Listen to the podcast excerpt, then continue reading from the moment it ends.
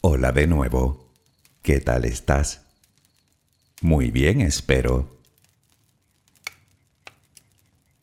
Me pidieron no hace mucho que hablara de los remordimientos.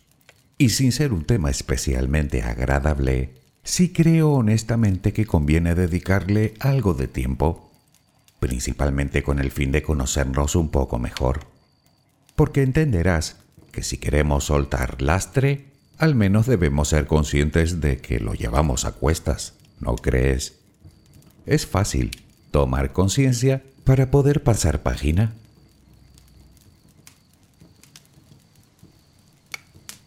Se me ocurren pocas cosas que pesen tanto en nuestra vida como la culpa y el remordimiento. Son verdaderas losas con las que cargamos, a veces por tiempo indefinido. Lo podemos comparar, salvando las distancias, con el sobrepeso. Todos sabemos que tener unos kilos de más aumenta el desgaste en nuestras articulaciones, por lo que a medio largo plazo termina mermando nuestra movilidad. Pues con el lastre emocional sucede algo similar, solo que no afecta a nuestra movilidad física, sino a la emocional y a la psicológica. O dicho con otras palabras, llevar demasiado peso encima por un largo periodo de tiempo termina por impedir nuestro avance en la vida.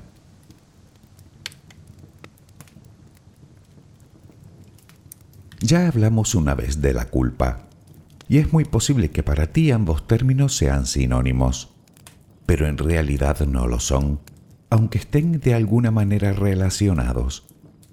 Es verdad que ambos casos hacen referencia a la sensación de haber hecho algo mal en el pasado. Sin embargo, la principal diferencia está, digamos, en el enfoque. Mientras que la culpa está enfocada en uno mismo, en la persona que cometió el error, el remordimiento está enfocado fundamentalmente en la otra persona, en la perjudicada. Sé que puede sonar todo un poco confuso. Te aseguro que cuando termine este audio no te lo parecerá. Relajemos primero cuerpo y mente. Adquiere la posición que prefieras para dormir. Lo importante es que estés cómoda o cómodo Puede que no encuentres esa posición ahora. En ese caso, ponte boca arriba, con las manos a los costados y las piernas ligeramente separadas. Los párpados. Intenta que no haya tensión en ellos. Primero realizaremos dos o tres respiraciones profundas, tomando el aire por la nariz y soltándolo por la boca. Hincha los pulmones y vacíalos. Inspira y suéltalo.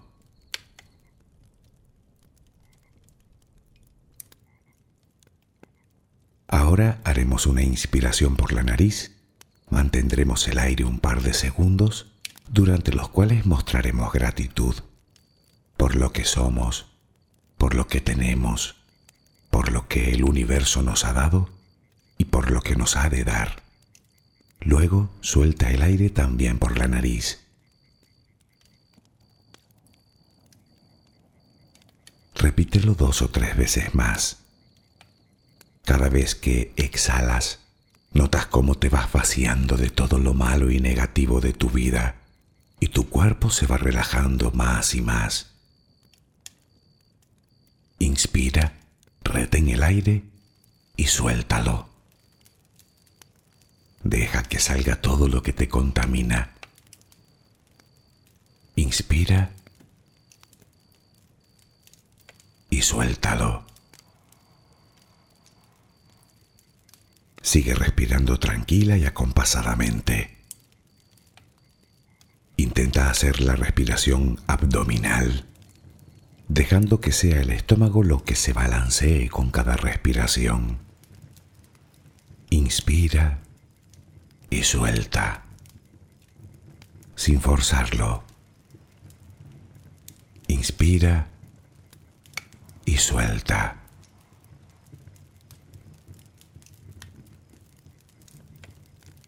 Ahora piensa en tus pies, apoyados sobre la cama. Notas cómo se van relajando cada vez más. El pie derecho, el pie izquierdo. Ambos quedan totalmente relajados. Centra tu atención en las piernas, desde los tobillos hasta los muslos. Siente como todos los músculos se van relajando.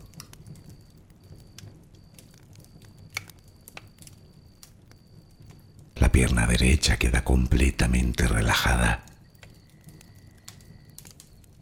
La pierna izquierda se relaja también. Notas como tus extremidades inferiores han quedado completamente relajadas.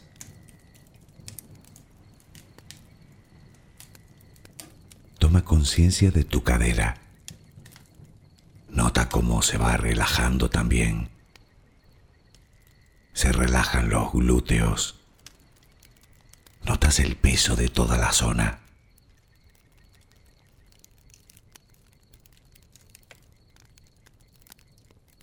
Piensa ahora en tu abdomen y en cómo los músculos de esa zona se van relajando también. Nota el alivio con cada exhalación.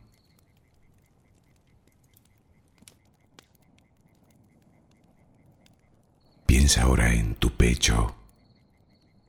Nota cómo se relaja lentamente cada vez más.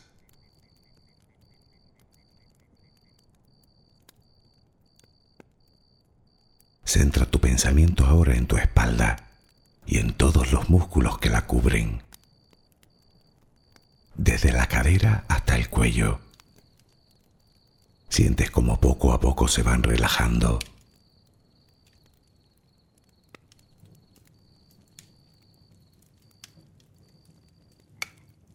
Percibes como los hombros también se relajan.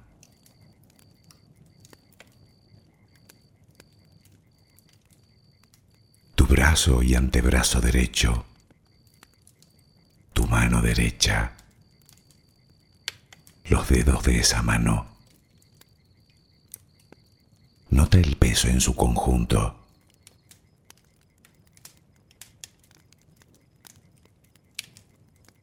Brazo y antebrazo izquierdo, tu mano izquierda, los dedos de esa mano. Nota el peso.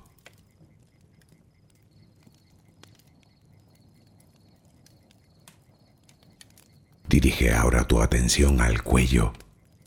Piensa en él. Siente como todos los músculos se van relajando.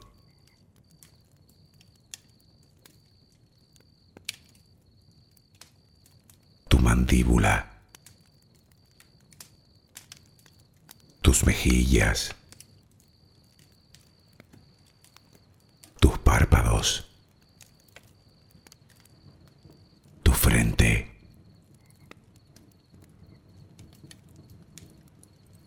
Se van relajando más y más todas las partes de tu cara y tu cabeza.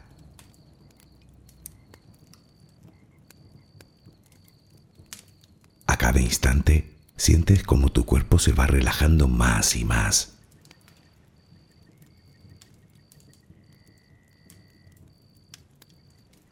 Ahora vuelve a tu respiración.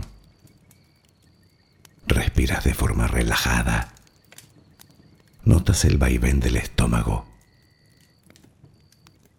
Cada vez que exhalas, te notas más relajada o relajado.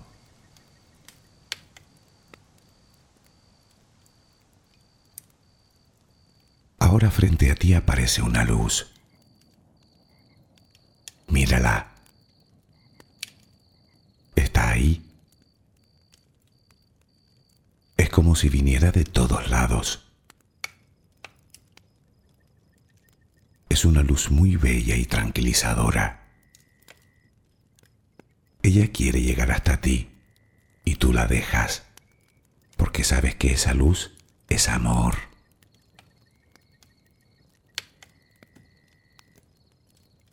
Notas cómo impregna cada parte de ti. Notas cómo atraviesa tu piel y comienza a llenarte por dentro. Sientes cómo te va llenando de paz, cómo te va llenando de tranquilidad, cómo te va llenando de amor.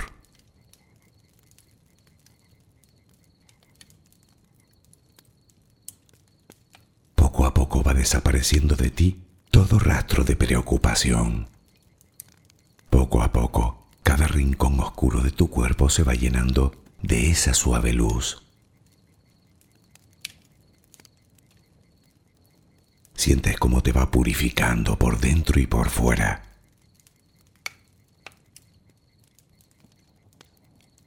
Tomas conciencia de que todo lo que hay en tu interior es serenidad y que ahora mismo no hay nada que temer, porque nada hay que pueda perturbarte. Tal es el poder de esa luz. La energía más poderosa del universo entra y sale de ti, te inunda, te protege, te enriquece, te purifica. Intenta permanecer en esa sensación de paz, en ese baño de luz. Solo respira serenamente.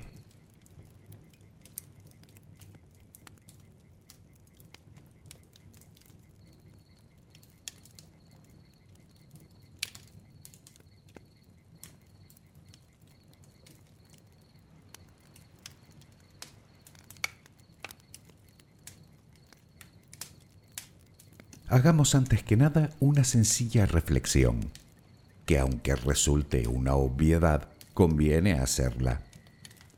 Nadie es perfecto. Se puede decir más alto pero no más claro. Probablemente hayamos oído o usado tantas veces esa expresión que con el tiempo haya perdido parte de su valor, pero es una verdad con mayúsculas, absolutamente incontestable.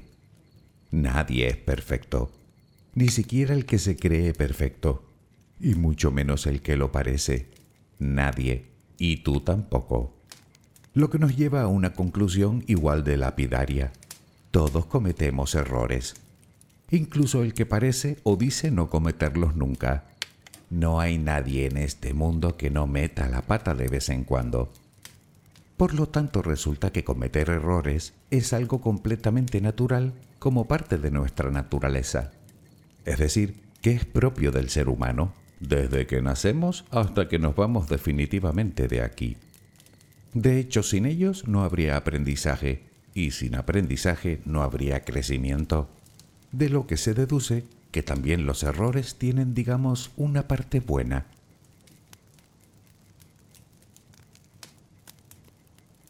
Así funcionamos. Podemos aceptarlo o no. Eso depende de cada uno pero no aceptarlo significa engañarnos a nosotros mismos. Sí, sé que lo sabías, pero coincidirás conmigo en que de vez en cuando es necesario que alguien nos lo recuerde, ¿verdad? En cualquier caso, creo que es un buen punto de partida para continuar con el tema de hoy.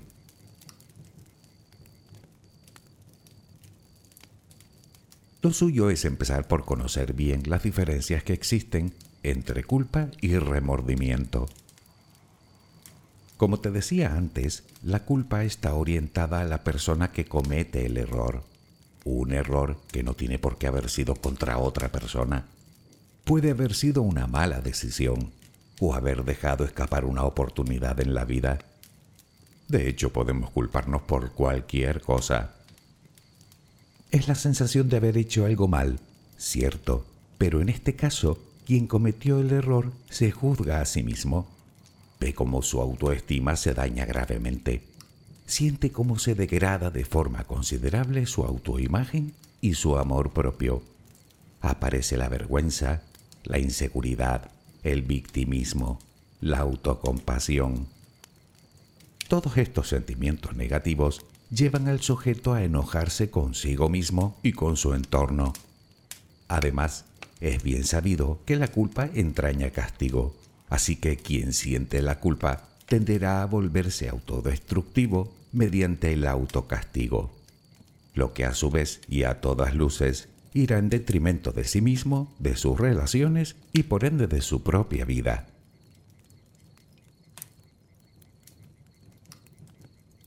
El remordimiento, por otro lado, siempre surge cuando con nuestro error hemos perjudicado a alguien o cuando por alguna razón creemos que le hemos decepcionado.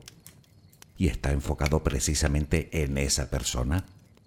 O dicho de otro modo, el remordimiento viene a ser un profundo arrepentimiento por el error cometido hacia un tercero, algo que suele producir un gran pesar.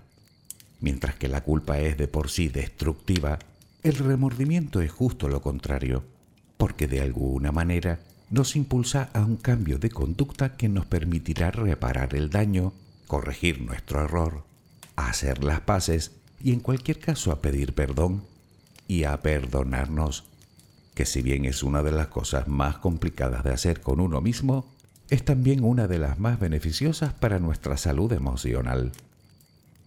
Resumiendo, tanto la culpa como el remordimiento se basan en la aceptación de que hemos cometido un error. Pero mientras la culpa se queda ahí, el remordimiento implica arrepentimiento y la imperiosa necesidad de mejorar las cosas.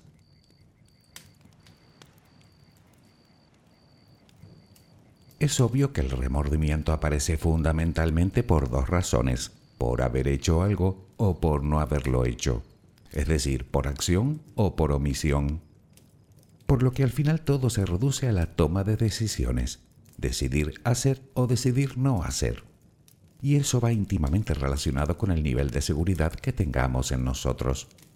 Entre más inseguros somos, más nos costará tomar decisiones y más errores cometeremos a la hora de decidir.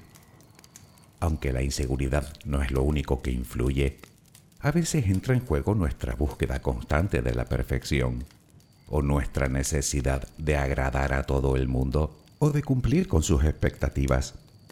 Y luego está la sociedad, la cultura, la educación, los valores y las creencias que nos marcan de alguna manera lo que está bien y lo que está mal.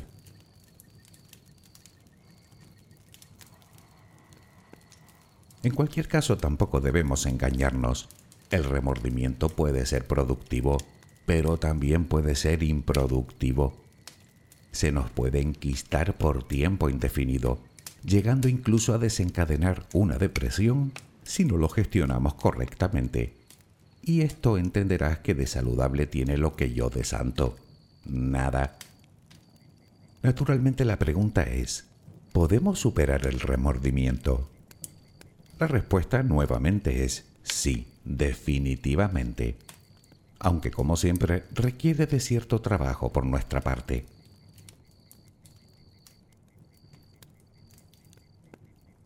El pasado es algo que no podemos modificar de ninguna manera.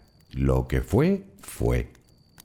Sin embargo, sí que podemos elegir cómo queremos que influya en nuestro presente y en nuestro futuro. Sé que es mucho más fácil decirlo que hacerlo, pero para eso están los terapeutas, para ayudarnos a superar los malos momentos cuando somos conscientes de que con nuestros esfuerzos no es suficiente. Siempre te digo lo mismo, pide ayuda si crees que la necesitas, no tienes por qué cargar con tanto peso.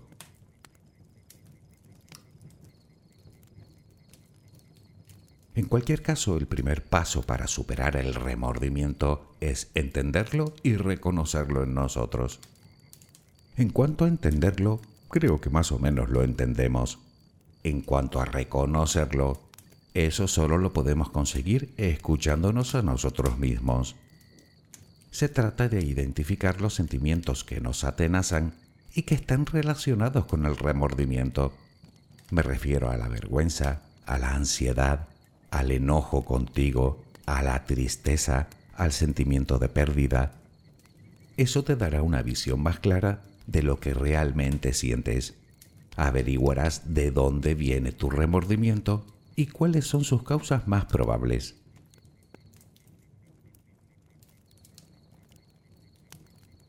Seguido, evalúa la gravedad de la o las faltas que te llevaron a sentir remordimientos y hazte algunas preguntas. Por ejemplo, ¿esos sentimientos que tienes son proporcionales a la falta cometida? ¿Nace de dentro de ti o podría ser fruto de la influencia de un tercero? Intenta observar la situación desde fuera, con toda la objetividad que puedas. Piensa que ese remordimiento podría haberse derivado de una manipulación, o tal vez de una simple distorsión cognitiva, o de unas expectativas que no son las tuyas. O puede que no, pero en cualquier caso, la objetividad te hará relativizar un poco. Al fin y al cabo, todo esto es un poco subjetivo. No todos damos la misma importancia a las mismas situaciones, por lo que no todos sentimos el mismo remordimiento ante un mismo suceso.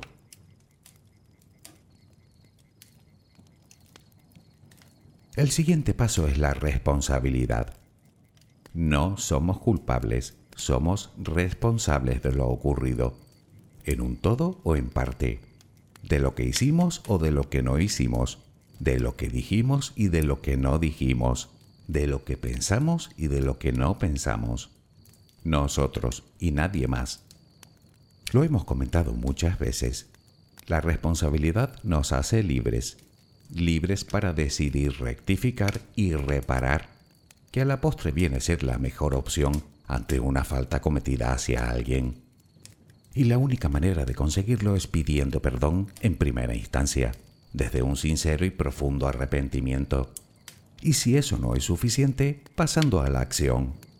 Tal vez un pequeño acto simbólico lo solucione, o cualquier otro tipo de compensación.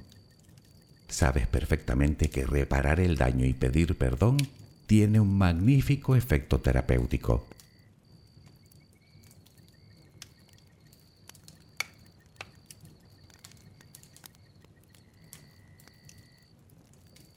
Puede que me digas que, en tu caso, la persona perjudicada ya no está entre nosotros. Y claro, eso te pone especialmente triste. Mm, a cualquiera. Pero bueno, tranquilidad. Podemos hacer cosas para atenuar o eliminar esos remordimientos y recuperar la paz interior. Por ejemplo, puedes escribirle una carta y luego quemarla y quedarte con la firme creencia de que le ha llegado. De hecho, puedes escribir tantas cartas como quieras. Puedes plantar un bonito árbol en su nombre o todo un jardín si te lo puedes permitir. Si no es de tu familia, puedes tener un detalle con la suya. Puedes rezar por ella, llevarle flores, hablar con ellas y abrirle tu corazón. En fin, usa tu imaginación. Luego, déjala ir y continúa tu camino en paz.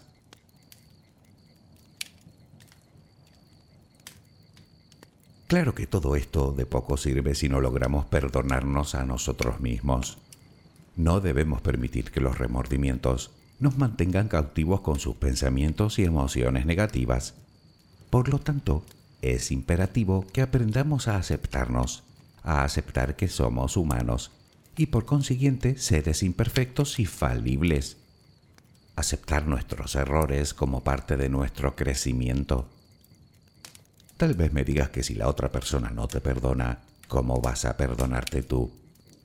Bueno, es verdad que eres responsable de lo sucedido, pero tu responsabilidad tiene un límite.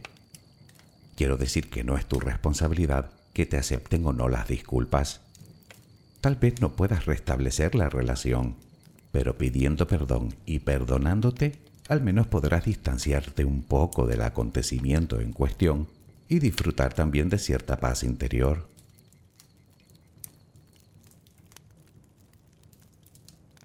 El siguiente paso es aprender para crecer, aprender del error cometido y aprender también de nosotros mismos. ¿Por qué cometí el error? ¿Qué me llevó a ello? ¿Pudo ser mi estrés, ¿Mi personalidad? ¿Pudo ser mi inseguridad? Y si es así, ¿de dónde me viene? ¿Qué experiencias pasadas me han conducido a esta situación? Y la pregunta del millón, ¿cómo puedo mejorar?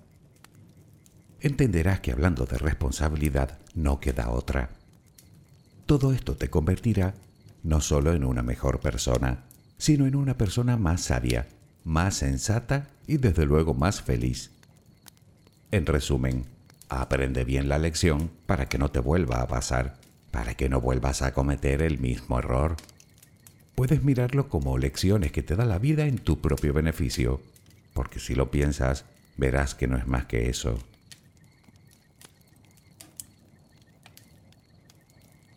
De todas maneras, no soy tan ingenuo.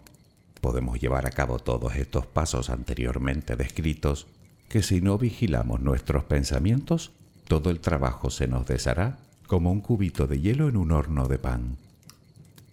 Es verdad que cometemos errores y los cometeremos de por vida, unos más grandes y otros más pequeños, desde nuestro punto de vista, claro. Pero eso per se no es malo. Como vimos, es parte necesaria de nuestro crecimiento y aprendizaje. En realidad, lo malo es seguir cargando con la culpa y la humillación durante toda la vida. Malo no, lo siguiente. Y eso solo sucede si no mantenemos los pensamientos negativos a raya.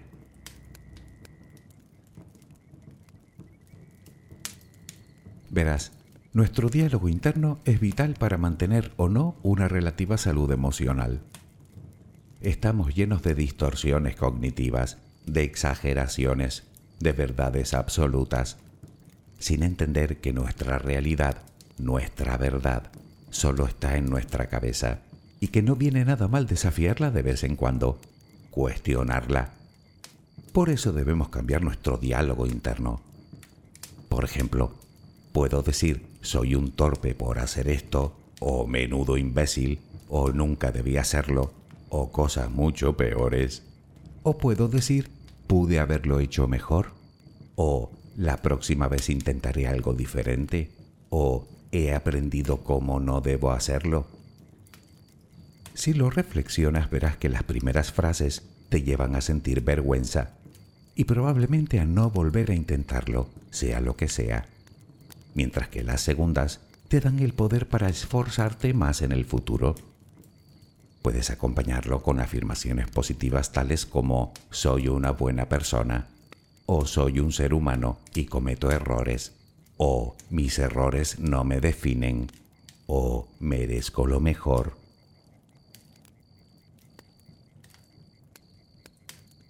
Algo a lo que también debemos prestar atención es a las expectativas, tanto a las nuestras como a las de los demás. Ojo con ellas. Ya lo comentamos antes. A veces sentimos culpabilidad y remordimientos porque no hemos cumplido las expectativas de otros y otras veces porque no cumplimos con las nuestras. Sobre las expectativas de los demás nada puedo decirte, a cada uno.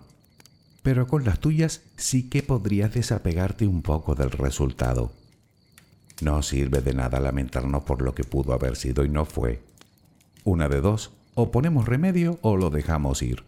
Pero cargar para siempre con ello, mm, a poder ser, nunca.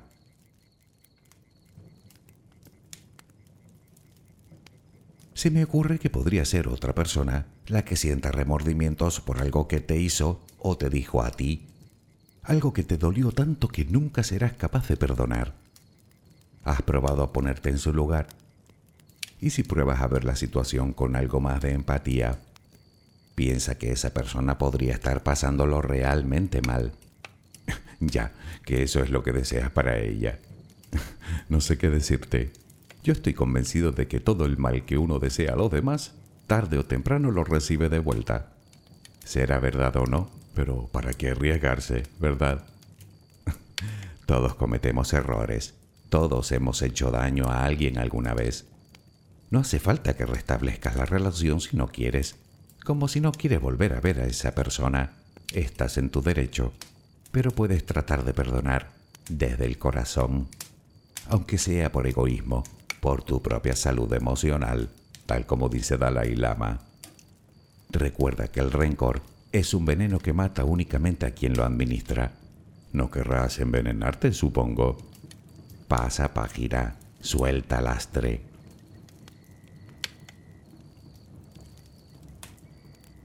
Tener remordimientos en sí mismo no es malo, todo lo contrario. Significa que eres buena gente, que sientes empatía y respeto por los demás, que eres responsable y que eres consciente del daño que haces al prójimo. Eso te ennoblece. Así que más que malestar, deberías sentirte orgullosa u orgulloso de ello. Si lo piensas verás que de todo esto, lo realmente malo es la incapacidad que a veces mostramos para reparar el daño o simplemente para pedir perdón. Porque tener remordimientos no es malo, pero acumularlos de por vida sí que lo es, y mucho. Es como si cada uno de ellos te ocasionara una pequeña heridita en el alma.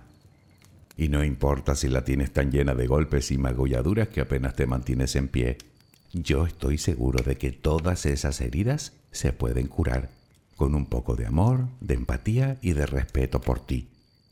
Así que la elección es bien simple. Tú decides seguir acumulando heridas o decides empezar a sanar las que ya tienes. No creo que haya mucho que pensar, ¿verdad? y mira, para eso siempre es un buen momento. Por ejemplo, ahora mismo. Espero que mañana tengas una maravillosa jornada. Que descanses. Buenas noches.